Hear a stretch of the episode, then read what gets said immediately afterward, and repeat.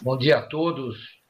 Meu especial agradecimento aos painelistas e a todos que estão aqui nos ouvindo. Eu gostaria de brevemente é, apresentar o nosso amigo e colega Paulo Nanô, explicando a nossa audiência que o convite colocava é, Elias Albarello, membro do Instituto Capoc, uma pessoa muito atuante na área é, do esporte, como presidente da mesa. É, Elias teve hum, que fazer uma viagem é, imprevista de natureza profissional e eu convidei para presidir essa mesa o Paulo Nanu. Há um motivo bastante especial para isso. O Paulo uh, lidera um projeto no qual ele tem trabalhado já há alguns anos, que é denominado Esporte Presente para o Futuro. É, Paulo tem se dedicado a esta causa, é, de através do esporte, é, promover a inclusão social dos nossos jovens e tem inclusive é, seguido muitas orientações do nosso querido professor é, Antônio Carlos, que o orienta nesse projeto e participa do projeto também. Então, ninguém mais adequado, até por merecimento e para que nós pudéssemos homenageá-lo, do que ter o Paulo Nanô presidindo essa mesa. É, Nanô, eu já passo a palavra a você para, por gentileza, é, apresentar os nossos ilustres convidados de hoje e vou para nossa audiência junto com os demais. É, boa mesa inovadora a todos. Perfeito. Estão me ouvindo bem aí, né? Apesar de estar congelado. Estamos ouvindo bem, então, apesar tá. do vídeo congelado. Então, agradeço a oportunidade, realmente é muito, é muito oportuno tudo isso. O esporte tem um, uma carga de, de, não só de emoção, né, mas de reflexos para toda a sociedade, para a saúde, é uma coisa que a gente é, precisa valorizar, né? E a gente vem trabalhando numa ideia aí de envolver as crianças, né? E por isso que a ideia do esporte presente para o futuro, envolver crianças na faixa de 8, 9 anos, e com isso criar ondas, né? Então, nós temos uma primeira onda agora que vem para as Olimpíadas de Paris, em 2024, que as crianças vão estar na faixa de 12 anos. E a gente está aí num projeto para fazer uma seleção e levar algumas crianças para fazer. São duas delegações para irem assistir os Jogos é, lá na, na, na, França, né? Os Jogos Olímpicos e Paralímpicos. Nós teríamos uma primeira onda agora, uma segunda onda depois em 2028, que seria Los Angeles, e a terceira onda em Brisbane, que é, é 2032. Né? Então, as crianças que nós estamos levando agora, em 2032, vão estar já numa fase já adulta. Né? Essa é a ideia das ondas. E aí é que entra a importância do esporte e da tecnologia, do desenvolvimento tecnológico, para a gente acompanhar, é, desenvolver. Uh, a capacidade, né? Extrair o melhor da capacidade para alta performance, mas também, através disso, criar ídolos e criar a cultura do esporte na, na, na mentalidade das pessoas, né? Essa é, é a ideia do projeto. O projeto é um programa, na verdade, onde ele é expresso através do projeto as ações que nós vamos é, converter em em, em mensagens e comunicação, envolvimento com família, tudo isso. Essa é a ideia do projeto. E o Antônio é um dos coordenadores comigo, através do Instituto Sport Training. Né? E a nossa ideia é estimular ao máximo a cultura do esporte nas crianças, envolvendo escolas, envolvendo as confederações, tudo isso, com apoio também do Comitê Olímpico e do Comitê Paralímpico. E agora nós vamos abrir aqui a palavra para o Antônio Carlos, né, que é o palestrante, doutor em Ciências de Esporte pela Universidade Nacional de Cultura, Física e Esporte de Moscou, coordenador pedagógico da Academia Brasileira de Treinadores do Instituto Olímpico Brasileiro e coordenador dos cursos da CBF Academy. O, nós temos o. Ele é consultor também do, do científico do Londrina Sport Clube autor de dezenas de livros na área de treinamento esportivo, né? e coordenador de performance do Instituto Moody, líder de conhecimento do sistema de avaliação a métrica, facilitador do APT-COP na área de tecnologia do esporte e coordenador pedagógico da Academia Brasileira de Treinadores do Instituto Olímpico, como eu já coloquei aqui. Teremos depois os debatedores, eu abro a, a, a, também o currículo de cada um, né? o Mário Pose, coordenador de performance do Instituto Moody, líder do conhecimento do sistema de avaliação amétrica, junto com o Davis Luna, Tenório, CEO do Brasil, do Corporate Games, é, a, maior Olimpíada de, a maior Olimpíada corporativa do mundo. Né? O Lucas é formado em administração de empresas, a CEMAC, é Alagoas, né? CESMAC, Master em Marketing Desportivo e Patrocínio da Johan Cruyff Institute Barcelona, e pós-graduado em Marketing da SPM, pós-graduação em Comércio Exterior, Aduaneira São Paulo, especializado em recursos humanos da FGV e em psicologia aplicada e a negócios do Cogni MGR. Então, vou abrir a palavra aqui ao nosso amigo Antônio. Eu tenho certeza que vai ser uma palestra que encanta, né? Depois nós damos seguimento aqui. Eu estou meio congelado aí, se, eu, se, vocês derem risada, eu não ri, não repara, não. Boa sorte aí, Antônio. Vamos lá, vamos lá. Bom dia a todos. Bom, Paulo, com essa apresentação aí, hein, com esse grupo que está aí, não existe uma conferência, existe um bate-papo, uma conversa sobre esporte, mesmo porque eu sou ligado eminentemente à área do treino, da preparação de atletas, e não é uma alta especialidade minha tecnologia, mas ela vem mexendo com a gente nos últimos tempos. Então, quando a gente coloca um tema como esse, falar em tecnologia do esporte ou tecnologia no esporte, vem na nossa mente o seguinte: o que a tecnologia pode auxiliar na melhora do rendimento no esporte? Então, quando eu coloco nesse momento rendimento no esporte, não me refiro somente aos atletas olímpicos, aos campeões do mundo. Rendimento no esporte, estou chamando de esporte nesse momento todo tipo de atividade que a sociedade está inserida. O caminhar na praia, o fazer ginástica na academia, ou o camarada disputar uma final olímpica lá no voleibol. Estou chamando tudo isso de esporte e a tecnologia ela vem ajudando a gente a inovar. Então, vamos em frente aí com, com o slide que o Hermano vai passar para nós. Pode seguir um pouquinho, são três toques aí. Esporte nada mais é do que um conjunto de fatores que leva as, as pessoas a terem a emoção que elas têm, a sentir quando estão envolvidas com o esporte. O esporte ele nunca será explicado totalmente pelo conhecimento científico. O esporte sempre vai ter a arte, a criatividade do atleta, as coisas que ele realiza em qualquer contexto do esporte e que não tem, não tem como explicar um drible, uma leveza no movimento, a elegância com que ele realiza o mesmo movimento que o colega realizou. O esporte vai ter crença sempre, desde as orações do vestiário do futebol até outras crenças, né? O camarada não quer competir depois das três da tarde, o camarada acha melhor competir de manhã que ele faz o melhor resultado. Esporte vai ter sempre empirismo, porque o esporte está na mão de treinadores. Os treinadores eles são empíricos no primeiro momento. Eles inventam coisas, eles fazem coisas que não está escrito em lugar nenhum e dá certo. Eles têm resultados. Então o empirismo faz parte do processo. Mas o esporte também tem uma pitada da ciência. O esporte ele, ele é feito por pessoas, por seres humanos, e nesse contexto, nesse contexto a ciência ela entra com tudo para explicar esse processo. Vamos lá. Dentro dessa, dessa ideia, podemos ir à frente com o slide. Quando a gente vê uma figura como essa, né, nós estamos vendo aí a participação da Rebeca nos Jogos Olímpicos, por exemplo, campeã olímpica. Né?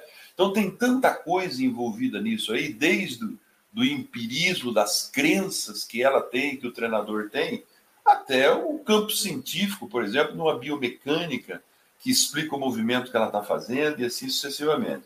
Então, o esporte ele é um complexo de fatores. E como que a gente pode pensar esse esporte? O esporte ele, ele tem duas dimensões grandes. Então isso aí a gente tem publicado e abrir isso para essa discussão. O esporte tem um, um, lado, esse lado esquerdo que nós estamos mostrando aí, que chama-se esporte ordinário. O que, que é o esporte ordinário? O esporte ordinário é o esporte praticado por todas as pessoas, ou todas as pessoas deveriam praticar. Que é o esporte recreacional, aquilo que ele faz no final de semana, vai passear no parque, vai passear com, com a família, com o cachorro. É, é sem a preocupação de qualquer nível de rendimento. O rendimento aqui está na felicidade, no lúdico, no recreacional, dele encontrar os amigos no parque, passear sem nenhuma preocupação com, com tempo, com, com velocidade, ou seja, é o chamado sociabilização através do esporte. Depois você tem o esporte condicional, que é tudo que se faz às pessoas em, em termos de perder gordura, melhorar a força, melhorar a aptidão cardiorrespiratória, melhorar a qualidade de saúde. Você tem o esporte reabilitativo, né? que é o esporte pós-cirurgia, pessoas que têm algum problema neurológico que precisa reabilitar, tudo isso aí a gente chama de esporte do dia a dia, esporte ordinário.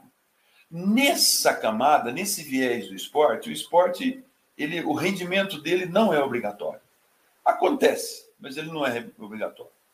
Do lado direito, aí nas linhas verdes, nós temos o chamado esporte oficial, aquilo que nos leva para a televisão, aquilo que nos leva a discutir na mesa do bar, aquilo que nos leva a discutir na universidade, que é o chamado esporte olímpico, né? O esporte dentro da regra oficial.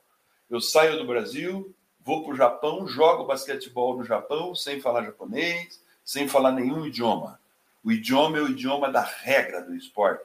Ele é regido pela Federação Internacional no mundo todo da mesma maneira.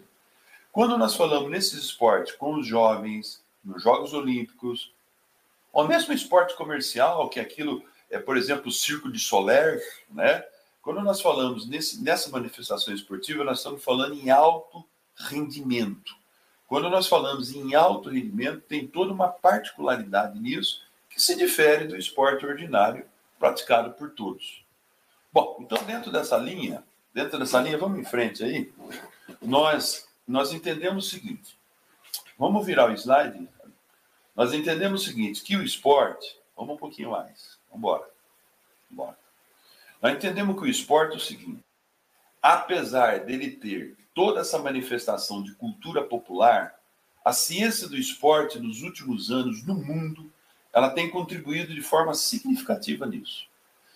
A ciência do esporte, ela começa a tomar vida dentro do esporte aproximadamente nos anos 50, logo após a Terceira Guerra Mundial, quando alguns cientistas, principalmente do leste europeu, ainda na cortina de ferro, os camaradas começaram a mostrar para nós né, que o esporte era importante nesse, nesse processo, mas que o esporte poderia ser gerido, dirigido pela ciência do esporte. Então, naquele momento, eles entenderam que ciência do esporte significa buscar informação nas mais diferentes áreas do esporte, da, da, da, áreas da atividade humana, na verdade. Então você vai na medicina, na psicologia, você vai lá na fisiologia, na biomecânica, buscar os conhecimentos dessas diferentes áreas e aplicar no esporte. Então isso começou lá atrás, nos anos 50, com a ideia da equipe multidisciplinar. E isso andou ao longo desses anos. O Brasil abraçou essa causa a partir dos anos 80, tá? e quando começou os cursos de pós-graduação no Brasil. E para nós, no esporte, ciência nada mais é que um procedimento racional, sistemático e que tem como objetivo responder às questões do esporte, as perguntas que o treinador tem, como treinar um atleta, quando treinar um atleta. Então, na prática, nós temos perguntas que já estão respondidas pelas ciências e perguntas que ainda não estão respondidas. E dentro dessa metodologia da ciência do esporte, é, nós caminhamos por um ponto interessante, porque pesquisar esporte parece que é tornar isso uma coisa quadrada, fechada, sem graça, né? E não é esse o objetivo. Mas pesquisar o esporte tem suas particularidades.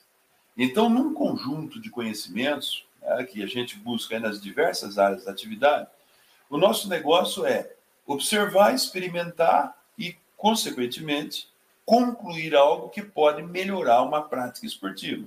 Possa responder para a sociedade de uma forma geral, possa responder para o professor que está lá na ponta dirigindo esse processo e, sem dúvida nenhuma, responder para a própria ciência, para os cientistas o que é isso.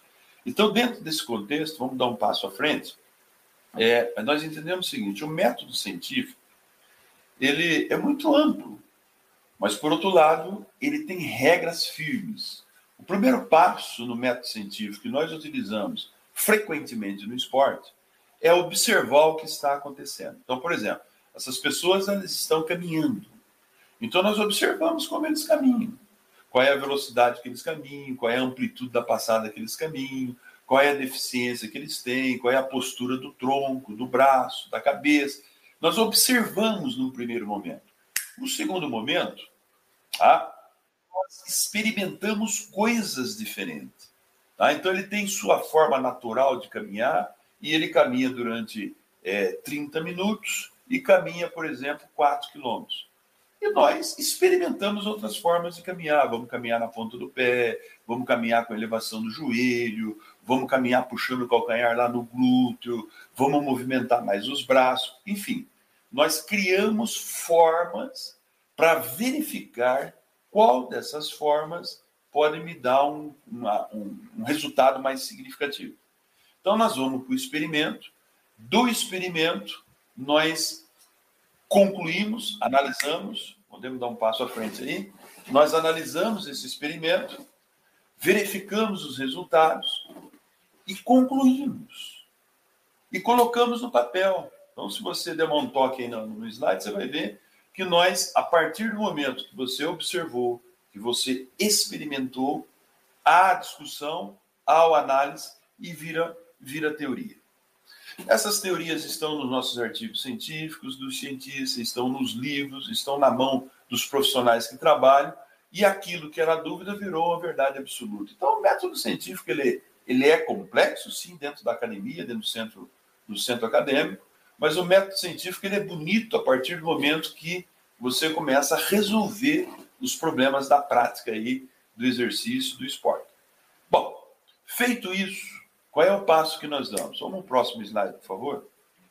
É, nós caminhamos para uma, uma, como se diz, uma resposta ao treinador de tudo que é preciso. Então, nós respondemos ao treinador por que, que é necessário ele caminhar diferente do que caminhava. Nós respondemos ao treinador quando ele deve fazer uma intervenção, por exemplo, quando essa pessoa deve andar na, na, areia, quando essa pessoa deve andar na subida, quando ela deve andar na descida, de que forma ela deve caminhar, para que, que deve ser feito isso, local, horário, enfim. É, tentamos responder para o personal treino, para o professor, para o treinador, né, qual é a melhor forma dele chegar ao resultado na prática do esporte, na prática do exercício. Essa é, é a ideia fundamental da, da ciência. Eu estou indo por esse lado, antes de nós falarmos na tecnologia, pelo fato de que sempre eu sou abordado por alguém na prática que diz assim: pô, mas como é que faz ciência no esporte? A bola sempre é do mesmo tamanho, a quadra tem sempre as mesmas medidas, existe a regra. O que é científico no esporte, né? Então veja que interessante que o científico é uma abordagem geral no esporte, que além de eu estudar qual é o melhor horário para o indivíduo fazer exercício, qual é a melhor alimentação para que ele é, é, proceda antes de fazer exercício e depois do exercício, é, dizer qual é o melhor tênis que ele vai utilizar, qual é o uniforme, e eu tenho que estudar quais são os melhores métodos para submeter esse camarada a um esforço físico, como é o caso dos atletas olímpicos, um esforço físico extremo. Então, como é que funciona esse corpo humano tão conhecido pela medicina, mas como ele funciona em situações extremas. Por exemplo, eu treino, eu treino ultramaratonista. Então eu treino mulheres que correm 100 quilômetros na competição. Isso foge da normalidade fisiológica de qualquer, de qualquer situação. Então a ciência do esporte ela estuda esses extremos que acontecem no esporte. Para mim bater o recorde do mundo no levantamento de peso, eu tenho que submeter o corpo de uma pessoa a esforços não nem pensados naturalmente. Então, a partir daí, você formata o que se chama de teoria do esporte. E a teoria do esporte, ela tem três, ela é um pilar interessante, ela é um pilar que nós podemos resumir em três grandes sistemas. Esses três sistemas estão relacionados, quando nós falamos no esporte de competição, está relacionado ao sistema de competição, ou seja, como esse atleta compete, quantas vezes no ano, quantos minutos ele é submetido ao esforço físico, esforço psicofísico, é, a competição diz quantas, quantos picos ele realiza, qual é a velocidade máxima com que esse cara corre, por exemplo, numa partida de futebol, né? qual é a deformação muscular dele, quanto ele perde de precisão durante uma partida, enfim. Todos os pormenores envolvidos, desde o aspecto do funcionamento do organismo dele até o aspecto neuromotor, biomecânico, isso tudo nós chamamos de sistema de competição. Só é possível treinar um atleta de alto nível se eu entender bem o que a competição exige dele. A partir daí, você tem o sistema de treinamento. O sistema de treinamento ele é uma cópia do sistema de competição, só que por ser sistema de treino, é possível particularizar algumas variáveis. Por exemplo, eu treinar somente o, chute a gol do treinador do jogador, eu treinar somente o drible do jogador, eu treinar somente um salto lá na ginástica e não o complexo competitivo. Então, o sistema de treino ele deve imitar o sistema de competição, só que ele permite trabalhar em volumes menores, volumes maiores, ou seja, levar o indivíduo ao aperfeiçoamento. E o sistema de fatores complementares é onde está grande parte da ciência que dá o suporte, ele está no entorno da preparação do atleta, ele está no entorno do sistema de treino, no entorno do sistema de competição. É a nutrição, é a psicologia, é a fisioterapia, é a massagem, né? é, é a filmagem que você realiza, é a medicina, é a, massa, é, é a enfermagem, é tudo aquilo que está no entorno da preparação do atleta, seja no treino, seja na competição. Esses três sistemas formatam o que nós chamamos de teoria de preparação de um atleta. Vamos em frente um pouquinho aí. Então, a partir daí, pode, pode, pode caminhar, porque aí a gente mostra a integração desses três sistemas. Dá mais um toquezinho. Então você vai ver que você tem um sistema de competição, um camarada ali na competição, seja futebol, basquete, corrida, natação. Você tem em amarelo aí o sistema de treinamento e você tem embaixo o sistema de fatores complementares. Precisa existir lá na prática um equilíbrio entre esses três sistemas. Se não tiver o equilíbrio, provavelmente nós não vamos conseguir a plenitude na preparação desse atleta, por exemplo, para chegar ao alto rendimento. Então, a partir daí, a partir dessa teoria, que ela vem sendo moldada nos últimos anos, lá atrás ainda, nos anos 90, quando nós publicamos esse compêndio falando da, da, desse pensamento teórico do esporte, isso levou uma alta especialização das, de todo o sistema que eu chamo de fatores complementares. Ou seja, especializou o psicólogo, porque o psicólogo, evidentemente, que trabalha, por exemplo, com boxe, é um psicólogo que tem um campo de conhecimento no esporte diferente do psicólogo que trabalha com jogador de xadrez, por exemplo. A mesma coisa é um biomecânico que trabalha com corridas de rua, quando ele trata de fazer análise, por exemplo, da biomecânica de uns saltos ornamentais, é completamente diferente. Então, com essa base teórica, você passou a auto-especializar todas as áreas científicas no esporte. Pode caminhar um pouquinho. Consequentemente, o que, que nós queremos com isso tudo aí? Nós queremos uma coisa muito simples. Qual é o objetivo? Melhorar nossa abordagem, melhorar a, a, a influência da ciência para buscar medalhas. Então, tudo isso vem para aquilo que nós acabamos de colocar. É, onde é que está o peso nisso? Até pouco tempo atrás, nós trabalhamos em cima de percepção, observações, construções de método de treino, o treinador é o dono da verdade, o treinador, há treinadores mais estudiosos, treinadores menos estudiosos. Nós vamos para um programa de treino, como vocês estão vendo aí agora. Então, estamos, estamos vendo aí um, um atleta fazendo um trabalho de força muscular. Né? Ele representa uma determinada modalidade, ele vai buscar melhorar a força para poder melhorar o desempenho dele na modalidade. Um, um, próximo slide, a gente vê outra forma de treinar. Por exemplo, o camarada está correndo no parque, num ambiente bacana, mas provavelmente, pelo que se vê na foto, correndo tecnicamente equivocado, correndo num solo que não é adequado, o tênis não é o mais apropriado para corrida, enfim, esses fatores todos a ciência foi corrigindo com a intervenção das mais diferentes áreas. E aí nós chegamos num ponto interessante. Porque quando nós chegamos nos anos 80 para cá, 80, 90, o esporte demorou muito e ainda não utiliza, não inova as teorias que sustentam a preparação dos nossos atletas, ainda são de manuais muito antigos, concepções muito antigas. Mas a inovação no esporte, podemos caminhar aí para o slide, a inovação no esporte, ela, ela teve um, um caminho interessante. Se a gente pode chamar isso de tecnologia, e você vê aí, vamos à frente, e você vê aí na, na, na, inovação tecnológica, você vê aí, por exemplo, nos anos 50, né? A nossa, a nossa condição era uma condição bastante difícil, né? Eu tinha que mandar uma carta para o colega lá na França para saber o que ele estava fazendo. Quando a carta chegava lá, o que ele estava fazendo há três meses atrás já não está mais. então era, foi um momento muito difícil da, do desenvolvimento científico de uma forma geral. Claro que nesse momento estou falando do esporte. Mas na década de 80, tá, a gente já percebeu uma evolução. Eu já conseguia ver o que estava acontecendo no mundo.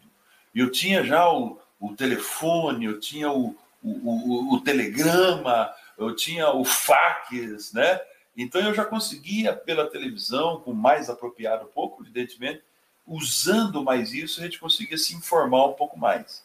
E quando nós aproximamos aí dos anos 2000, então a coisa tomou uma dimensão, uma modernização muito grande, com o advento da internet, por exemplo.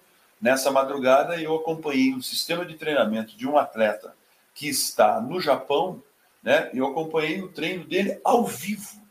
Então eu pude daqui do Brasil e dizendo para ele: leva mais o joelho, trabalha mais rápido os seus braços, inclina o tronco para frente. A saída do bloco está muito lenta. Quer dizer, eu daqui do Brasil consigo dirigir um treino de um cara que tá estava lá no Japão hoje nessa madrugada. Quer dizer, então a tecnologia ela veio de uma maneira assim absurda nos ajudar. Com isso, vamos dar um passo à frente. Com isso, nós passamos a entender o seguinte: quando a tecnologia chegou e nós conseguimos saber, o camarada, quando ele está jogando o basquete, o futebol, o handball, conseguimos saber qual é o batimento cardíaco dele, conseguimos saber qual é a frequência respiratória do cara, conseguimos saber quais são as produções bioquímicas que acontecem no corpo dele, quando eu tiro a urina, quando eu tiro uma gota de sangue, quando eu tiro uma saliva dele. É, consigo controlar, por exemplo, está aí o, o Ronaldo Português, saltou junto com o goleiro e alcançou a altura de 2,57 metros. Então, o goleiro com as mãos saltando não conseguiu chegar na altura que ele chegou. Quer dizer, então, isso para nós antigamente era tudo uma, uma coisa exploratória. Eu acho que pode ser. Hoje a tecnologia nos coloca numa condição exata de saber o que está acontecendo. Então, a partir daí, eu, eu sei realmente qual é o caminho a ser tomado. Vamos para o próximo slide. É, e nessa, nessa dimensão, tá, você tem, por exemplo, hoje a tecnologia entrando aí com a inteligência artificial. Por exemplo, antigamente era muito difícil nós medirmos, por exemplo, quantos milésimos de segundo levava o Isan Bolt ou o Lewis ou outro atleta para poder sair do bloco a partir do momento que ele recebe o tiro. Então, deu a partida, pronto, então, quantos milésimos de segundo ele levou a partir do tiro para sair desse bloco? Hoje nós temos a tecnologia toda aclopada ao próprio bloco, quer dizer, você consegue saber quanto tempo o cara ficou no bloco a partir do tiro, você consegue saber a frequência de passada dele nos primeiros 10 metros, 20, 100 metros, você consegue ter a amplitude dessa passada, você consegue saber a força que ele aplicou. Então, ao estudar né, os 50 melhores velocistas do mundo, eu tenho desenho de como deve ser o novo, o novo velocista. Então, esses equipamentos, os robôs, têm nos ajudado muito. Nós vivemos um momento hoje que nós não sabemos se o que está melhorando o resultado desportivo é o equipamento, a tecnologia, a pista que é mais flexível, por exemplo, no caso do atletismo, ou se é o método de treino que a ciência está cada vez aperfeiçoando, enfim, nós não conseguimos ainda medir o que é, que é, o que é mais significativo. Mas a gente tem entendido que o resultado tem melhorado de forma espetacular. Você tem hoje, caminhando um pouquinho nesse slide, você está tá vendo aí hoje que você consegue, que é, isso é um sonho na nossa vida. Hoje a gente já consegue saber dots, por exemplo, biológicos do indivíduo, fazendo exame de impressão digital. Tá? Nós ainda não temos os cromossomos, o que é diferente de um cromossomo de um recordista mundial no esporte, mas caminha-se fortemente para isso. Então, estudos biológica evoluiu muito com a tecnologia. Ah, eu consigo hoje estudar, saber o estado de humor do meu atleta. Por exemplo, hoje pela manhã, antes de estar com vocês, eu fui dar um treino para um atleta aqui que é do remo. Então eu perguntei para ele assim, de 0 a 10, como é que está a sua disposição para o treino? Ele falou, professor, hoje eu estou 5, hoje eu não estou muito bem. Então, é, é, essas coisas tudo nos ajuda. E a tecnologia ela vem para ajudar a ferir, né? Correções de movimento, como vocês estão vendo aí nesse slide, né? Coisas que era muito difícil. Um treinador enxerga 25 pontos aí é, no seu olhar, né? Por segundo. 25 pontos por segundo. Uma máquina dessa qualquer, um celular desse, enxerga 500, 1.500 pontos por segundo. Quer dizer, então, a tecnologia ela veio nos trazer um campo de visão muito maior para fazer correções técnicas, para verificar qual o músculo que mais funciona. Quer dizer, tudo isso aí realmente colocou o status do esporte em outra dimensão. Vamos dar um passo à frente. A partir daí, essas diversas modalidades, obviamente que eu estou mostrando algumas aqui, mas são muitas e muitas modalidades, tanto as oficiais, as 40 modalidades olímpicas e outras milhares de modalidades não olímpicas, como nós temos no Brasil, o jogo da peteca, o cabo de guerra, são também modalidades de esporte que não são olímpicas e que hoje utilizam muito da tecnologia. Mas a tecnologia ela vem ajudar muito no aperfeiçoamento de, dessas diferentes modalidades. Hoje nós levamos um camarada para dentro de um laboratório e conseguimos, dentro do laboratório, como a foto mostra aí, um laboratório é, inglês, né? Você fazendo uma avaliação de ciclo de pedal, por exemplo, de um, de um ciclista de, de, de nível mundial, né? Você verificando a captação de oxigênio dele, né? A capacidade de captação de oxigênio desse camarada, a força que ele aplica nesse pedal, Quer dizer, então a dinâmica com que ele trabalha, que momento que ele fadiga na corrida. Então os laboratórios vê a tecnologia, hoje ela facilitou muito para nós. Em todos os sentidos. Nós estamos falando de alguns esportes mais conhecidos, mas nós vamos para o golfe hoje, você consegue analisar uma batida no golfe. Essa moça correndo, por exemplo, a gente verifica exatamente em quais locais do corpo, em quais articulações ela aplica maior força, né? Onde é, o que, que nós precisamos fortalecer para diminuir a possibilidade de lesões?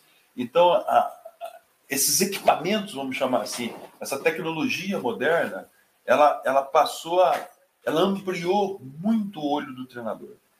Né? Então, vocês veem, por exemplo, nesse, nesse, nesse slide, eu estou mostrando, por exemplo, o salto no cavalo de um, de um camarada. A gente chama de cavalo, né? Nesse, nesse palco aí é um, um atleta de ginástica artística, antiga ginástica olímpica. Então ele fez uma corrida, partiu para os saltos, e você vê no fundo tem um treinador sentado com a camisa bem escura lá no fundo. Você imagina ele, com o olho dele, conseguir ver detalhes, mínimos detalhes, num gesto que acontece rapidamente em milésimos de segundo. É muito difícil. Então a câmera do lado direito estratificou o gesto que esse indivíduo realizou ou seja, é, é, estabilizou cada fase do movimento que ele fez, e aí nós conseguimos aqui medir velocidade vertical, velocidade horizontal, potência do salto, altura do salto, os movimentos do quadril. Então, isso tornou assim muito eficiente o trabalho de um treinador. E o que tem acontecido hoje é que um treinador que não provém dessa tecnologia, ele continua ainda nos métodos muito antigos, ele continua ainda na crença, no empirismo, né? Nesse caso, por exemplo, eu estou tentando aí, estou tentando fazer o fenômeno, colocar um equipamento no braço, ou seja, colocar um monitor de, de frequência, um GPS no braço, e para que eu possa medir ele, porque mesmo nesse final, nesses últimos três, quatro anos que a gente trabalhou juntos aí no Corinthians, que ele já estava no final de carreira, gordinho, como dizia todo mundo, e, e realmente estava, né? Nós ainda conseguimos, com o auxílio da tecnologia, com a sensibilidade do, do treinador, a gente ainda conseguiu colocar o, o, o Ronaldo para poder fazer um espetáculo extraordinário. Mesmo os equipamentos, por exemplo, aqui vocês estão vendo o deslocamento de um lateral, que é o Roberto Carlos, tá? de um lateral de futebol, olha o deslocamento dele no campo. Então, isso tudo começa a dar muito subsídio para o treinador entender a característica dele. No próximo slide, você vê o que está em vermelho, por exemplo, são os estímulos em alta velocidade que o Roberto Carlos realizou no primeiro tempo de um jogo e mostra ainda aí em que local que ele realiza esses piques, para que direção isso aconteceu, e ainda eu posso ir para dentro disso, dizer qual é a velocidade em quilômetro por hora que ele, que ele realizou, qual foi a distância desses piques. Então, tudo isso aí, antigamente, era tudo no grito. Nós somos pentacampeão do mundo tá? em momentos que nós não tínhamos essa alta tecnologia. Então, o que, que acontecia naquele momento? A habilidade do jogador falava mais alto. O talento dele falava mais alto e nos levou a cinco títulos mundiais. Hoje, a ciência, a tecnologia fala mais alto do que o talento. Inclusive, nesse slide que vocês estão vendo aí agora, o resultado desportivo é decidido pela tecnologia. Antigamente era pela emoção, no romantismo da coisa. Então, pessoal, é, chegando ao, ao, final desse bate-papo nosso muito rápido, que eu quero dizer para vocês o seguinte: o que era verdade até pouco tempo atrás, até os anos 80, 90, que nós fazíamos os campeões do mundo, nós, nós sugeríamos é, programas de exercício para a sociedade, muito mais no romantismo, na escrita, na escrita mais empírica da coisa. Então essas teorias nossas aí, elas estão sendo derrubadas a cada dia com o crescimento tecnológico. E o treinador moderno hoje, a pessoa que atua lá na academia de ginástica, na terceira idade, com criança, ou no nosso caso, com atletas de alto rendimento, hoje sem a tecnologia, realmente nós não conseguimos dar veraticidade ao campo teórico que ainda estão nos manuais por aí. Então vocês, vocês perceberam o seguinte, muito rapidamente, obviamente, mas isso dá uma conversa muito longa, né? Eu quero escutar os colegas, o David, o Mário, o, o que pensam sobre isso, mas eu vou dizer uma coisa para finalizar. Eu, por exemplo, sou um treinador antigo, né? Eu comecei no esporte em 1972, então eu tenho sempre a felicidade de dizer que eu estou há mais de 50 anos no esporte, né? Então eu sou um esporte da era romântica. Eu sou aquele cara que eu gosto de. Eu dou a bronca, eu grito, eu sou bravo com, com o atleta, mas eu sou aquele cara ainda de dar o carinho, sou o cara da percepção. Claro, hoje, esses princípios meus eles são muito rompidos com a, com a inovação, com a tecnologia. Porque o que era bom, o que me fez fazer campeão no passado, hoje já não funciona mais, graças ao crescimento da ciência do esporte. Então, gente, esse era o bate-papo que eu queria trazer para vocês, para abrir essa conversa aí com vocês. Agradeço aí a, a oportunidade de poder falar de uma área tão nobre que é o esporte na sociedade. Antônio, campeão. É, é, veja bem, você, você começou a, a, a abrir aqui para o grupo e para o nosso pensamento aqui a dimensão disso em termos de negócio também, né? e do entretenimento. Nós precisamos ver que tudo isso vai gerar emoção, vai gerar comportamentos, né?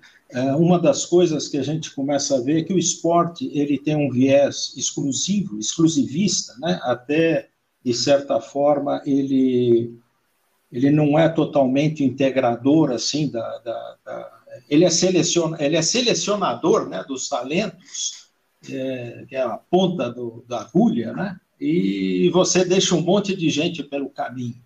E aí um dos desafios que nós temos é justamente como criar é, fazer desses, desses é, talentos exemplos para a sociedade. Né? Essa é uma das preocupações que nós temos no projeto, que é justamente usar esse, esse pessoal como referência para uh, estimular comportamentos de, de, de, de, comportamentos que agreguem na sociedade, que as pessoas convivam, entendam seus limites, né? tenham disciplina, tenham comportamentos mais uh, adequados à convivência né? e à valorização dos espaços públicos. Nós estamos falando de um, de um segmento que movimenta o PIB do Estado do Espírito Santo como negócio. 140 bi, mais ou menos, por ano. 145 bilhões. Né?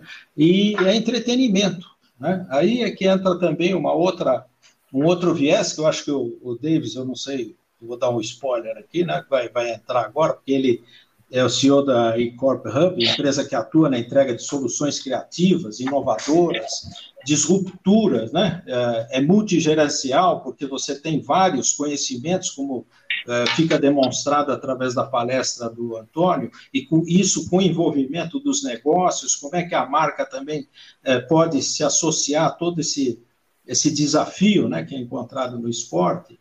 E aí você tem essas experiências virtuais, essas experiências digitais, esportivas, com foco nesse segmento que interessa também para o institucional e corporativo, né? Então, eu acho que eu vou abrir aqui para o David agora fazer um, o David fazer uma, uma apresentação para nós aí. Não sei se eu já se eu, se eu fui mais ou menos no foco, David, para aproveitar o, o embalo aí. E deixo aí a palavra para você também colocar um pouquinho do seu, do seu ponto de vista aí em relação ao que você viu a apresentação do Antônio. Perfeito. Primeiramente, parabéns, Antônio, para a mar maravilhosa palestra da tua parte aí, conhecimento profundo. Você é uma pessoa que, que vem dedicando anos a esse universo esportivo, né? E acho que, que tem muito a agregar e muito agregando, agregando coisas que você vem trabalhando assim. Eu sou o CEO da ICOP Hub, né? É, nós temos um, uma agência de, de marketing esportivo, né? É, com foco nas corporações, né? É, a gente atua é, é, é trazendo é, em, em, três pilares, né? a gente trabalha problema, problema o entretenimento virtual, digital e esportivo, tá certo? Nessas três vertentes, né? E a gente vem, vem analisando, você falou muito em tecnologia, acho que a maioria de vocês conhece aqui no, no Existe a Arena Hub, né, que fica aqui em São Paulo, que foi uma, é um centro de tecnologia que está envolvendo várias startups que estão em busca de, de tecnologia para o esporte. Né? Então, cada vez mais essa tecnologia está chegando ao, ao, universo do esporte. Né? Eu represento aqui também no Brasil o Johan Cruyff Institute, principais centros acadêmicos no mundo na área de gestão esportiva. Acho que todos vocês conhecem o jogador Cruyff, ele foi na época disruptivo, né, porque é, é um jogador que ele, ele, ele, trabalhou nas três vertentes do esporte, como atleta, como diretor do, do, Barcelona e como treinador do Barcelona. Então, é uma pessoa que teve uma visão muito grande desse universo esportivo. E hoje eu dou aula deles para eles na América Latina de marca esportiva, patrocínio, brand e entretenimento com foco no esporte. Né? E é, em termos de novidade, nós estamos trazendo aqui para o Brasil um evento gigantesco que chama-se Corporate Games. Corporate Games é a maior Olimpíada corporativa do mundo, voltada para as empresas e seus colaboradores. Né? Já acontece há 34 anos ao redor do mundo. É, é, a primeira edição dos Jogos foi em 1988 em São Francisco, né, é, na Califórnia. Foi idealizado por uma, uma médica canadense, que ela é, é, criou o conceito mundial de esporte, esporte for life, né, esporte para a vida. Né? Desde então já tem 34 anos de história, tá certo? O Corporate Games ele acontece, já passou por todos os continentes e nós pegamos a chanceira para realizar esse evento aqui no Brasil é uma Olimpíada onde quem participa dessas Olimpíadas são os colaboradores das empresas.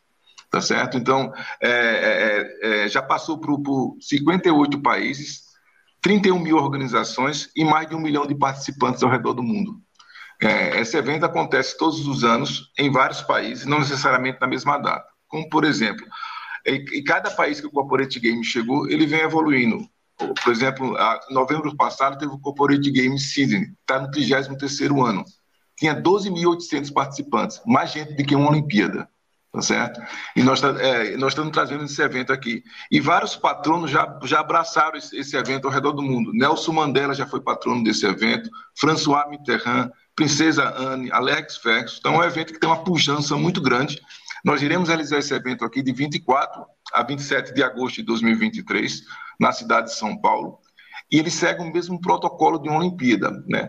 No caso, são quatro dias de eventos, tá certo? É, no primeiro dia, o colaborador atleta, né? Você tem, é, depois eu vou falar um pouco das modalidades, ele é chamado para um, um, centro de acredenciamento, igual pra, ele recebe seu crachá de atleta, e nesse dia tem um desfile de abertura, onde as empresas são chamadas por ordem alfabética tá certo? Com suas bandeiras, com seu desfile. Em 2019 eu estive no México para poder vivenciar esse evento é incrível, né? Você tinha, você tinha 150 CEOs jogando golfe.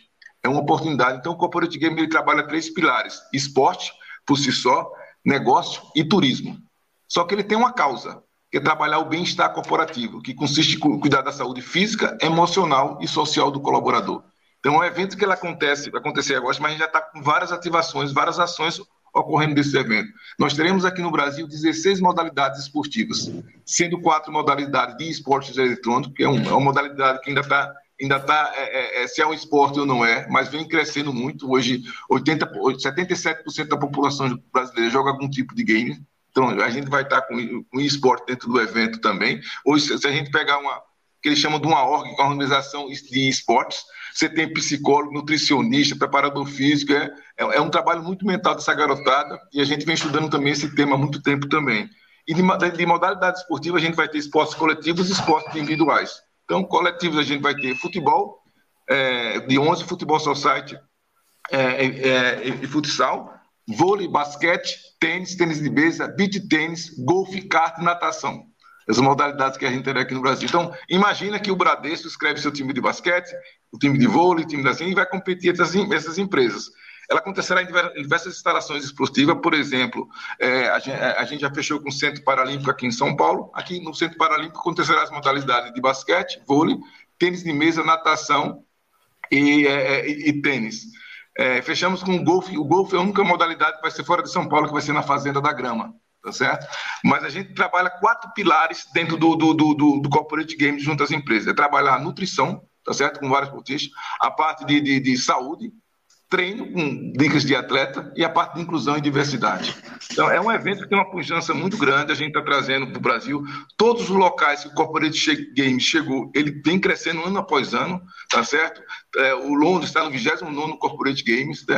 É um evento que a gente está trazendo esse tema da saúde, da qualidade de vida, do bem-estar para dentro das empresas. E falando nessa parte de saúde, qualidade de vida e bem-estar, foi lá falando no programa, quando uma, um, um, um, os pais pratiquem algum tipo de modalidade esportiva, os filhos têm tendência a seguir a, a, os mesmos. Ao contrário, a recíproca é verdadeira. Se você tem um pai inativo fisicamente, você tem o filho uma tendência muito grande, isso é dados da ONU, dados do, de várias pesquisas assim, que você não estimula. Então, para a própria família é um estímulo praticar esportivo.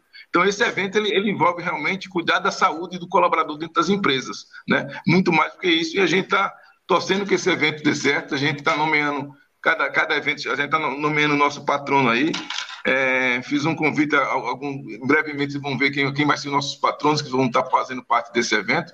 Mas é um evento que tem tudo para crescer aqui na cidade de São Paulo. Né? A gente já pegou a chancela definitiva para o Brasil. A partir desse ano, a gente vai todos os anos acontecer esse evento aqui. E é um evento assim, que, que, que estimula muito essa, essa prática esportiva dentro das corporações. É o atleta amador, né? aquele atleta de final de semana. Eu dou aula para o Instituto Croft eu sempre falo assim, né?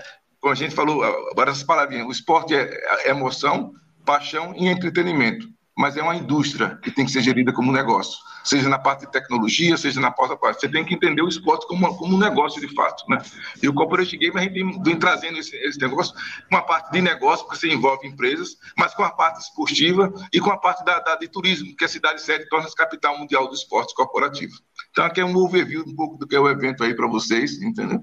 E parabéns mais uma vez, Antônio, assim, pela, é imprescindível essa, é, é, essa parte da, de todo do treino, a gente trabalha com isso muito, o, o, o Carlos Vieira, meu sócio, ele foi durante 16 anos o, o, superintendente do Comitê Paralímpico Brasileiro. Ele é meu sócio, está nessa empreitada junto comigo, né?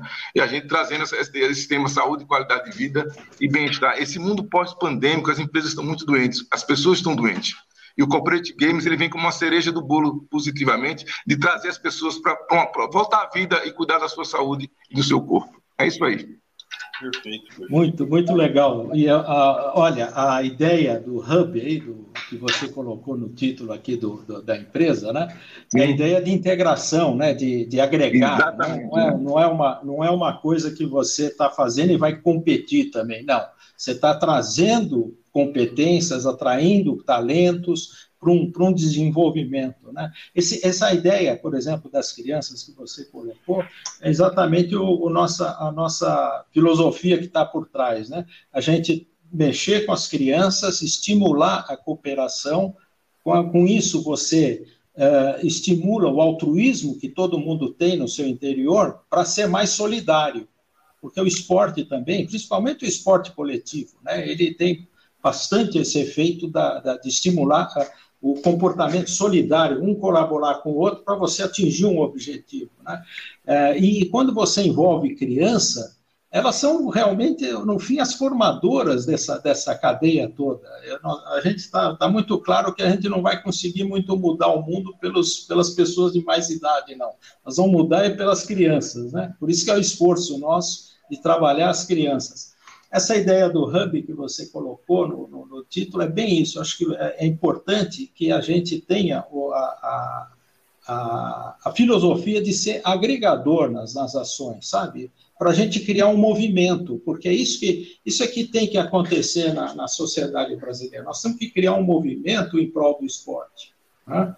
E isso você faz através de um programa de longo prazo, nunca é uma coisa de curto prazo envolve tecnologia, envolve negócio, envolve agregar tudo isso. É um hub de oportunidades que envolve cultura, entretenimento, né, e essas ações.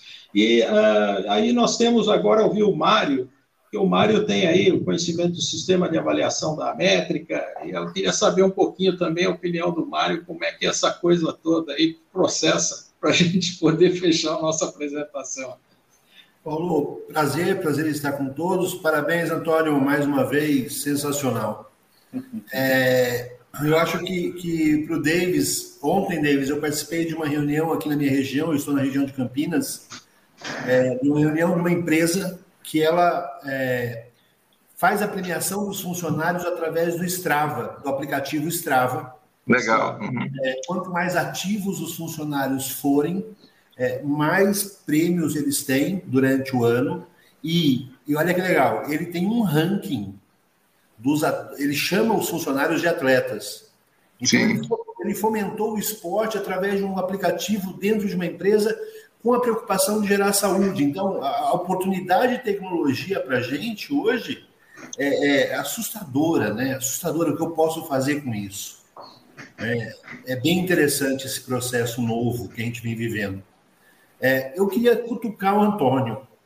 Eu queria dar uma cutucada no Antônio nessa questão. Ele falou uma frase que ele fala que a gente não sabe mais se é tecnologia ou os métodos de treinamento que evoluíram para fazer é, é, o que está acontecendo hoje, né?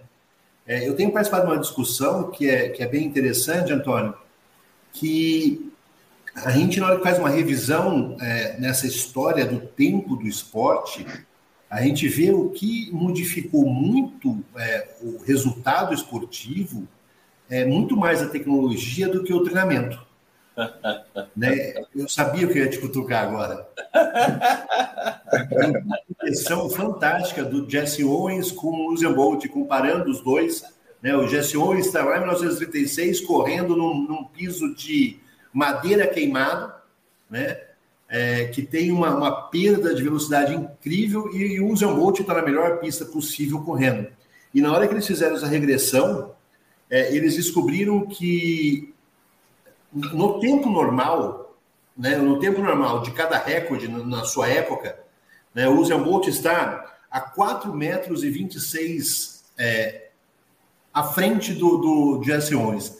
Se colocar na mesma situação, e eles fizeram isso através de uma análise biomecânica, ele está só 30 centímetros atrás dos Jesse Owens, do, lá na frente do, do Jesse Owens.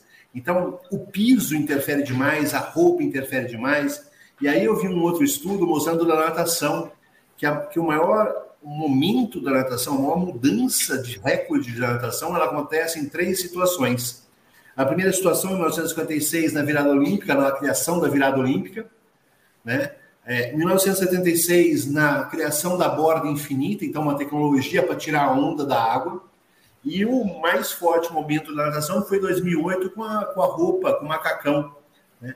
E, e, essa discussão, ela, ela, ela faz, eu vou, fazer, vou passar a pergunta para você que fizeram para mim. A tecnologia está mudando o esporte? Bom, então vamos lá. Rapaz, você é danado, viu? Você é danado, viu? Ainda bem que eu estou aqui do lado de cá e você está do lado da Ucrânia aí. você é danado, rapaz. Você sabe o que acontece? Na verdade é o seguinte, aí, bom, primeiro, de cara, eu concordo com você, não tem como você discordar de, de pesquisas com esse tipo de análise. Na verdade é o seguinte, nós não temos, hoje nós temos na mão a evolução tecnológica sob controle. A gente sabe o que evoluiu e o que não evoluiu. O sistema de treinamento do atleta, eu acho que ele estagnou, viu, Mário? Eu acho que ele estagnou. Nós chegamos num ponto do desenvolvimento biológico do atleta, nós chegamos num ponto que a gente não, não consegue, na metodologia, ou seja, lá no campo prático, para a gente fazer qualquer coisa assim estratosférico, nós vamos machucar muita gente, porque nós vamos ter que treinar num nível loucura total. Então eu acho que o crescimento do esporte, os recordes vão crescendo e foram até certo tempo mais na metodologia, no conhecimento mesmo do treino, mas eu acho que principalmente nós aqui no Brasil, dos anos 80 para cá, a tecnologia é responsável por isso. Eu, quando corria, eu corria numa pista de saibo de terra, minha sapatilha pesava cada pé 650 gramas. Hoje uma sapatilha pesa menos de 80 gramas, eles correm numa pista que repulsa o cara, enfia o cara para frente, é uma pista de borracha especial para isso. Quer dizer, então, é, é, obviamente que a tecnologia hoje ela superou o que nós chamamos de metodologia. Esse é o primeiro caminho. O segundo caminho é o seguinte: a tecnologia ela veio para aperfeiçoar a metodologia. Então eu tenho a impressão que isso é uma coisa que caminha lá e caminha cá, mas é obviamente que a tecnologia ela cresce de maneira muito mais vertical que a metodologia, isso sem dúvida nenhuma. Tá? É, eu... O treinador não precisa chorar, nós vamos precisar do treinador sempre, nós precisamos de alguém chamando o cara de mocorongo, vamos, porra! Nós vamos precisar sempre, mas a tecnologia chegou. É, o, incentivo, o, incentivo, sempre vai precisar, né? Que a gente tem, um, tem precisa disso também, do, do, calor humano, por mais que a tecnologia trabalhe, né? E hoje tem trabalhos feitos com cognição também muito forte. Tem uma empresa que a gente conhece, amigo, é Sensorial Esporte, que trabalha com cognição. Então, você trabalha com mentalidade, isso aí é muito forte dentro da tecnologia, até está tá, tá ajudando a, a, parte da cognição do atleta. É impressionante, né? Sem dúvida. E ainda tem, a, ainda tem o desenvolvimento da neurociência, né? Sim. Isso é outra ponta que é impressionante o, o que pode evoluir, né? Aí o Antônio também está acompanhando isso, né, Antônio? Sim. Em relação à ciência, né, Antônio? É, hoje eu tenho como coletar dados como a gente nunca teve antes. É, é, eu consigo acompanhar, igual você falou, consegue acompanhar um atleta em qualquer lugar do mundo, mas isso está registrado. Você tem lá o quanto ele correu, quantas passadas ele deu, como que o corpo dele se movimentou no espaço é, e isso tudo está guardado, né? Está guardado. A informação é, que agora é palpável, e isso vai se transformar na nova ciência do esporte. É, então eu tenho essa possibilidade. E eu vi uma frase, Antônio, que é, que é mais uma para mexer um pouco aí. Mas não é possível, rapaz. eu vi uma frase que eu achei fantástica é, sobre o que a gente tem estudado hoje de imagem, né? A possibilidade de é, que já existe na Fórmula 1 há muito tempo, de acompanhar o, a corrida de dentro do carro, é, que essas empresas grandes, igual a NFL, é, é NBA, eles ficam pensando em como fazer para colocar o, o, a tela dentro do jogo. Né? Essa é uma nova vertente que eles estão falando. E a frase que eu escutei, que eu achei demais, é que o consumir o esporte quanto melhor eu consumir esse esporte, que eu assistir ele, que eu vivenciar, a gente viu a, a NFL nesse domingo, a loucura que é esse negócio todo de espetáculo que eles fazem, consumir o esporte de alta performance fomenta uma sociedade. Então, é, tudo que está envolto a esse negócio que a gente está falando de tecnologia é para que as pessoas tenham mais acesso a um consumo desse esporte e isso vai impactar na vida delas. Você concorda com isso também? Sem dúvida, Mário, sem dúvida. A informação é tudo. Você sabe que a gente fala muito no esporte de alto rendimento, viu, David? No meu caso, uhum. mas na verdade, se você parar para pensar, nós somos um país, Mário, de 220, mais de 220 milhões de habitantes, e se você tiver buscar um, pesquisas sérias, pesquisas sérias, não dirigidas, né? As pesquisas sérias que mostram o percentual de pessoas que praticam qualquer tipo de atividade física mais do que duas vezes por semana é muito pequeno, não chega a 20% da população. Um país que se tornou nos últimos anos, se você vê as pesquisas internacionais, nós nos tornamos, estamos entre os três maiores países do mundo em obesidade infantil. Verdade. Então, esse é um outro lado que joga para o David também, sai de mim, uhum. joga um pouco para o David. Uhum. Esse é um outro lado. A tecnologia ela vem aperfeiçoar o, o, as atividades de uma maneira extraordinária, mas por outro lado, ela é um crime para as crianças. As crianças Sim. estão na tecnologia, Davis, o tempo inteiro. As crianças não fazem mais exercício, não tem mais aula de educação física, não tem mais nada e, e se tornaram obesas. As doenças estão aí, quer dizer, então esse meio termo tecnológico e a evolução científica é uma discussão que a gente precisava de muito mais tempo para poder discutir isso, viu, Davis? Você tem toda a razão, concordo plenamente com isso. Eu acho que é, é, é, e aquela questão dos pais que a gente faz essa analogia, os pais é, fisicamente inativos provocam isso nas crianças, né? E você tem uma geração de pais que também entrou nessa parte de tecnologia, que as, as crianças vê, vê, eles jogando também na tecnologia e entram nessa e, e ficam trancados dentro do quarto horas e horas e horas, né? E a saúde mental é Então é, é, é uma discussão muito grande é, é, Existem os benefícios estratégicos de raciocínio, uma série de coisas, mas a saúde do corpo é, é outra coisa. Você, você consegue desenvolver outras estratégias. Estou falando agora dos jogos eletrônicos, né? Já tem várias pesquisas também analisando o quanto você trabalha a agilidade, o cérebro dessa molecada. Mas tem outras partes que ficam paradas.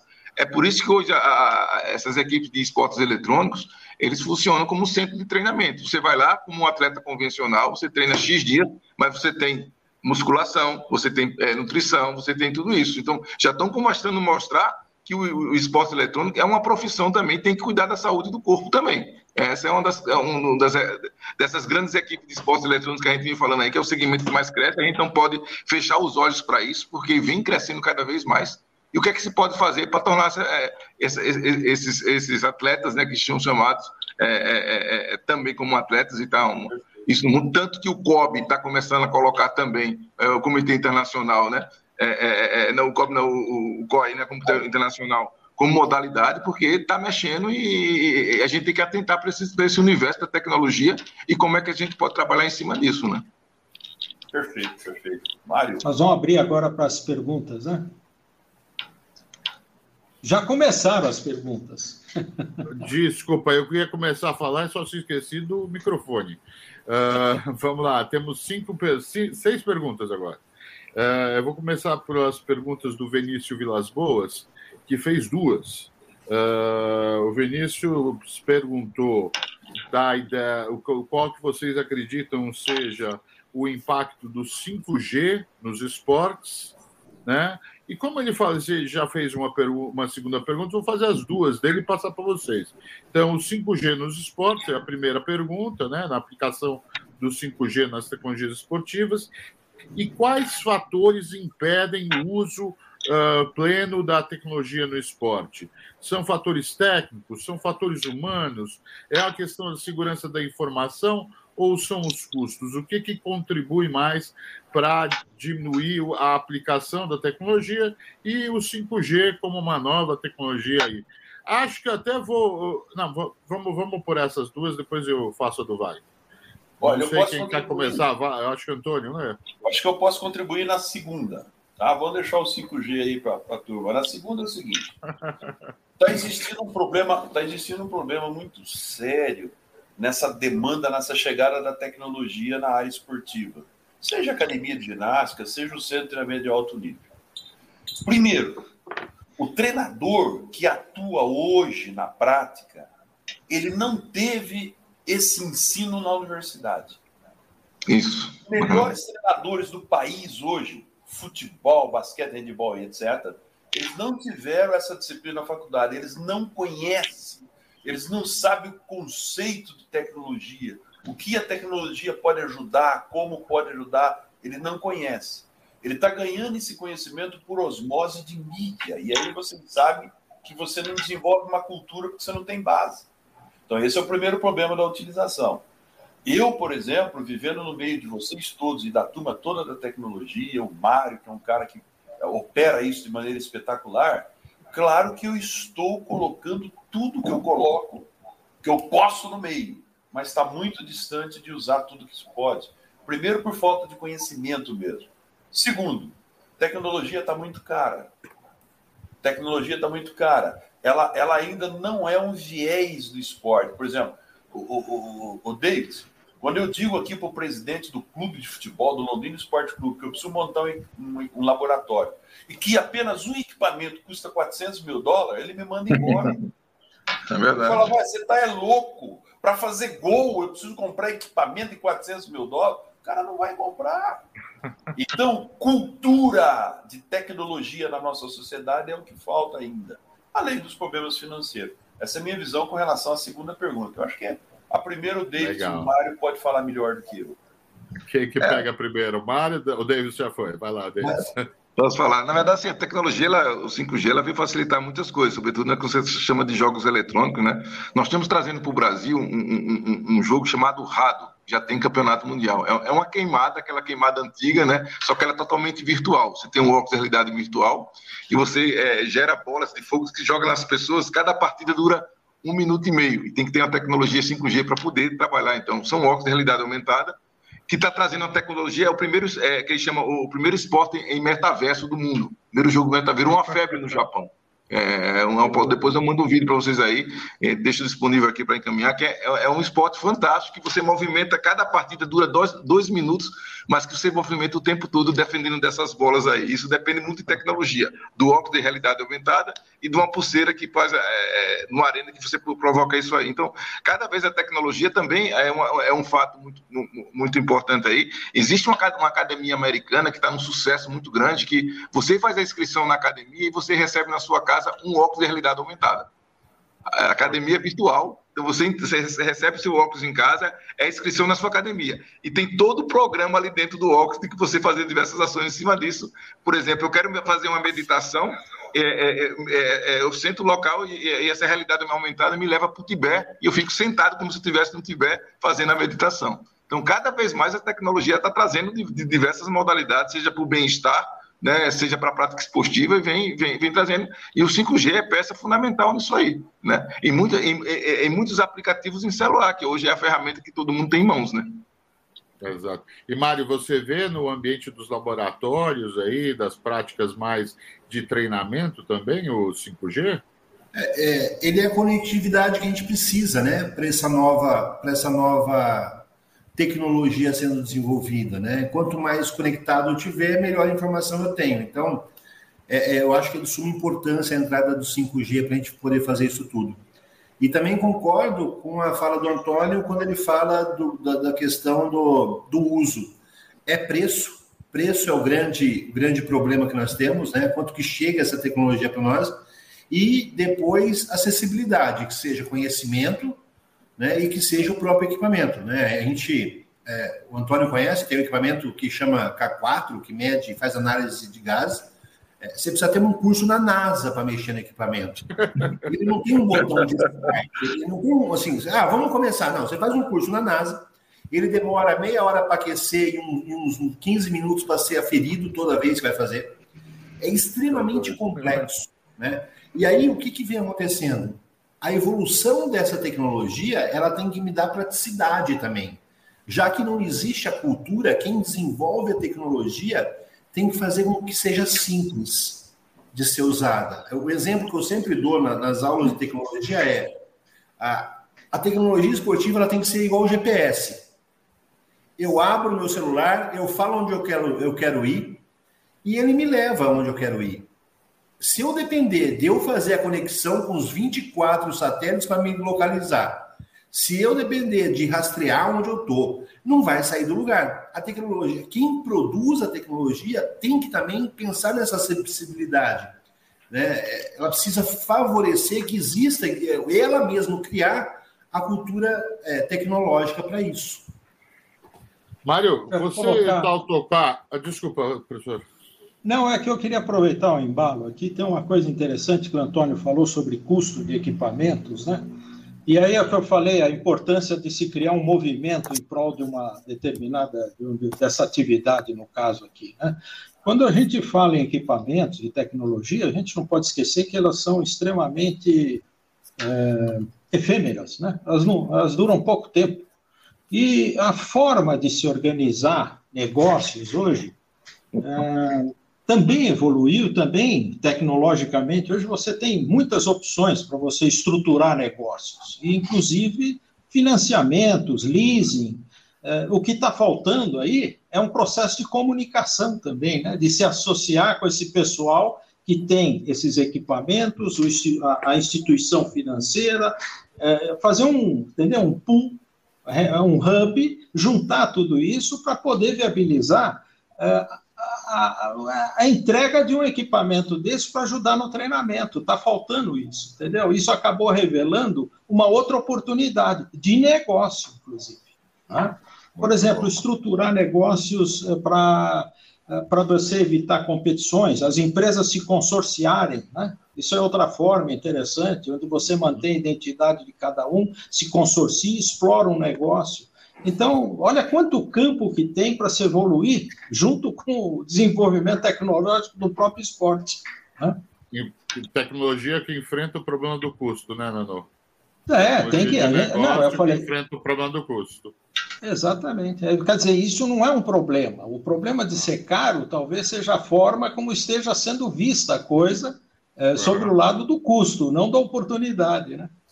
Inverter a Vamos câmera lá. aí. A gente tem uma, uma segunda pergunta. Na verdade, eu vou pular, a, eu vou deixar a pergunta do, do André Lopes para depois. Eu vou pegar aqui do alguém que está identificado como Periodization Online, que eu acho que tem mais a ver com esse nosso uh, tema agora, que é, é, vocês falaram um pouco né, da, do, da, da, da, do, da pesquisa e, tá, e da, do, do quanto a pesquisa evoluiu. O Mário estava colocando lá coisas de uh, quase estratosféricas, né, que, a, que são capazes de ser uh, descobertas, ou até, como, como ele disse lá, o aparelho precisa de um custo, um curso na NASA para ser operado, e a, o pessoal pergunta, uh, será que realmente precisa diminuir a distância entre o laboratório e a prática? Ou o treinador é que precisa se aproximar da ciência dos artigos produzidos? O que, que, que, que vocês acham? Quem, quem quer começar? Posso, posso Acho falar? que é você mesmo, Antônio. Posso, posso, dar um pontapé. Porque aí é a história do, do, do rato e do gato, né? Primeira coisa é o seguinte: é, como é que um treinador, por exemplo, que está lá na prática, e ele tem uma vida realmente lá na prática, para ele se aproximar, na medida que é necessário hoje, ele se aproximar do conhecimento laboratorial, da própria ciência do esporte como um todo, realmente é muito difícil. Nós não vamos conseguir no mundo, no mundo, um treinador na prática, o cara que está fazendo campeão lá na beira do lago, por exemplo, que treina um cara do remo lá na, na lagoa do rio, nós não vamos conseguir fazer esse camarada estar atento a todo o conhecimento científico que tem em pró dele próprio. Nós não vamos, mesmo com tecnologia, com internet, com tudo, nós não vamos conseguir. Tá? Então, hoje, você só se faz ciência no esporte com equipe multidisciplinar. Uhum. Não tem outra saída. Eu preciso ter do meu lado o médico para cuidar da saúde do cara. Eu preciso ter do meu lado o fisiologista, que é o cara que vai ver como é que está respondendo o corpo do meu atleta no momento que eu digo para ele: você vai remar uma hora na velocidade de, sei lá, de 15 km por hora. Alguém vai ter que estar tá me tirando o sangue do cara, tirando a urina dele, verificando o que está acontecendo com o coração dele. Então, essa proximidade, somente com a equipe multidisciplinar, um treinador, um ou outro, vai conseguir estar mais informado, mas nunca na plenitude, sem equipe multidisciplinar. Essa é a minha opinião com relação a como encostar a ciência e o laboratório na prática. Mas eu acho que isso aí também, é, é, se a gente for fazer analogia com o segmento corporativo, entendeu? É a mesma coisa. Eu preciso de um diretor de marketing, eu preciso de um diretor de recursos humanos, eu preciso. De, é, é, a mesma coisa. Se faz analogia com o esporte, é a mesma coisa. Não, não tem o que, não tem o que fazer. Olha, a, a, o, o, Vinícius fez aqui um comentário, acho que também a gente pode jogar esse comentário, no, eu vou colocar aqui no ar, né? Uh, então, a mensagem final é que precisamos juntar diferentes atores e a levar os desafios né, uh, para o uso maior da tecnologia. Acho que isso dá, responde muito ao teu comentário, né, Nano? Uh, o comentário aqui do Vinícius, né? Acho que está muito alinhado com o que você falou. Não dá para precisa de consorciamento, cooperação. Eu, eu, eu, eu gosto muito quando essa palavra, eu vou falar, falar uma coisa pessoal aqui, mas assim, eu gosto muito quando a palavra cooperação aparece. Não sou eu, não for, só foi o meu tema de estudo no doutorado, como eu acho que é um novo mundo.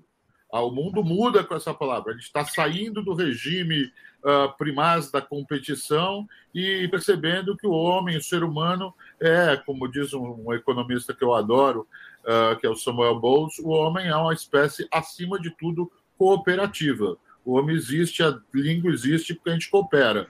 E acho que é isso, Vinícius. Eu me, uh, mas eu deixo aqui para a mesa uh, a todos e, e, gostaria de fazer mais uma pergunta. Não, mas vamos ouvi-los, vamos ouvi-los. Não, é só um comentário. Eu comecei esse projeto todo com, mexendo com cultura, né? Era um projeto para estimular fundos de investimento para aplicação em cultura, eh, tentando sair das leis de incentivo, usando as leis de incentivo para alavancar uma primeira etapa. Aí o Percival Caropreso, lá do setor 2,5, chegou para mim e falou assim: Pô, mas você fez todo esse trabalho, desenvolveu todo esse processo de gestão, e agora vem aí a Copa, vem depois as Olimpíadas. Será que você não está meio deslocado? Eu olhei para ele e falei: Meu Deus do céu, eu peguei o um navio, aquele petroleiro, falei: Agora eu vou ter que mudar a rota disso, virar 90 graus. Mas aí eu comecei a estudar o esporte. Aí eu vi que o esporte, ele agrega a cultura, não é que a cultura traz o esporte. O esporte tem uma capacidade de gerar envolvimento, eh, de, articular, né, de fazer de criar essa emoção que é necessária para estimular justamente esse esforço de cooperação. E não está sendo trabalhado isso. Né? Eu acho que aí é que está a grande mensagem que a gente pode é, começar a cultivar agora, a trabalhar. Né? Eu acho que é por aí, porque realmente nós estamos com uma oportunidade de, de, de fazer alguma coisa em conjunto que não aproveitando tecnologia, aproveitando tudo isso que a gente está colocando aqui para fazer algo transformacional para o país, né? Está precisando. Muito bom. Eu vou, eu vou só pegar uma pergunta um pouco mais. Vai lá, vai, Mário, por favor. Claro. A fala do Antônio. É, a gente vivencia o que ele falou dentro do, da, do Comitê Olímpico, é, lá na, na, CBF Academy, que ele está agora também. É, ele inverteu esse processo para a gente. Ele, ele foi lá, pegou, pegou nós que somos a universidade, colocou dentro do Comitê Olímpico para estar tá próximo ao atleta para falar assim: ó, o que tem de conhecimento hoje em cada uma dessas áreas é isso. E aí, dentro do, do, do Instituto Olímpico e no curso que a gente desenvolve, é entregar para o treinador o, o conhecimento que está sendo gerado. Então, essa distância, ela termina quando todos nós estamos juntos nesse processo. Muito bom. Acho que você me ajuda aqui até fazer uma pergunta mais técnica, quando você diz de, de, de, uh, que é a do André Lopes, que ele pergunta para vocês uh, quais são os testes básicos, imagino tecnológicos, né, uh, que hoje precisam estar presentes num centro de treinamento físico. Uma pergunta mais prática, né? Ele está querendo saber aí o que, que, que, é o, o, o, ABC aí de testes com base em tecnologia, eu entendo uh, que te, devem estar presentes no centro de treinamento. Mário, manda aí. Que, isso aqui dá uma briga sem fim também. Eu, que, eu quero que você fale alguma coisa para mim questionar, pô. É, eu, vou, eu, vou, eu venho, eu, tô, eu estou próximo do professor Antônio Carlos Gomes há muito tempo. É, e, e, ele traz para a gente uma, uma, uma o conceito. O conceito, enquanto eu tenho entendimento do conceito do esporte, conceito é, do desempenho, eu tenho um entendimento melhor daquilo que eu tenho que fazer. É, no meu entendimento hoje, é, eu tenho que ter um laboratório que mede forças. Se eu medir forças, se eu tenho equipamentos que meçam força, é, eu tenho como dar um salto à frente no entendimento do que é sinérgico, do que, do que é assimétrico, de que ele necessita de verdade, desde uma, de uma criança até um adulto, é, desde a reabilitação até a performance. Então, no meu, no meu contexto aqui, eu tenho um laboratório que mede força. Boa, boa. Só, só para somar um pouquinho boa. aí, é, essa, essa ideia é, é uma conversa muito técnica, mas essa ideia é uma ideia interessante, né? Porque a, o músculo, a força muscular, sem força muscular, nós não temos movimento, né? O cérebro gera lá o seu comando, manda estímulo lá para a fibra muscular. Quando eu tensiono o braço, tensionei o braço, vai acontecer alguma unidade de força. Então, sem força muscular, eu não tenho movimento, eu não conseguiria estar movimentando como estou aqui. Então, isso é a base do esporte. A partir daí, você agrega outras testagens, que é como está funcionando o coração do cara, como é que ele capta oxigênio, né? com maior prioridade, por exemplo, um corredor de maratona, e menor prioridade, por exemplo, um levantador de peso. Mas o Mário tem razão, né? Hoje, um laboratório, montar um laboratório para a pessoa que está perguntando para nós aí, seja pequenininho na academia ou seja grande no centro esportivo, é começar pelas medidas de força. Força de todas as formas, força vertical, horizontal, força correndo, força saltando, entendeu? É mais ou menos por aí. A prioridade é essa. Agora, Mário, uma... viu, viu, Cinta, me permite só uma coisa. O, o, o, David, eu não vou apresentar nunca ele no clube que eu trabalho. Ele vai me derrubar, rapaz, com esse negócio de dimensão, terceira dimensão. Aí eu, eu, eu, é muito legal. Mas é bom quando a gente tem uma pergunta técnica como uma resposta clara. Que, que é, pergunta técnica e resposta clara de vez em quando não juntam. Eu vou fazer uma minha, porque eu acho que não tem mais nenhuma pergunta aqui. Eu queria te perguntar para vocês: a tecnologia deve ser limitada? O Mário eh, lembrou um caso que é ontológico dessa, dessa aqui, que são os, os maiores lá, os tal dos macacões anti-atrito, que geraram recordes depois foram proibidos e continuam proibidos, até onde sei, né, Mário? Tem que ter, tem que ter limite. Pra, como é que a gente vai mudar? É o humano que está conseguindo o recorde e a tecnologia importa?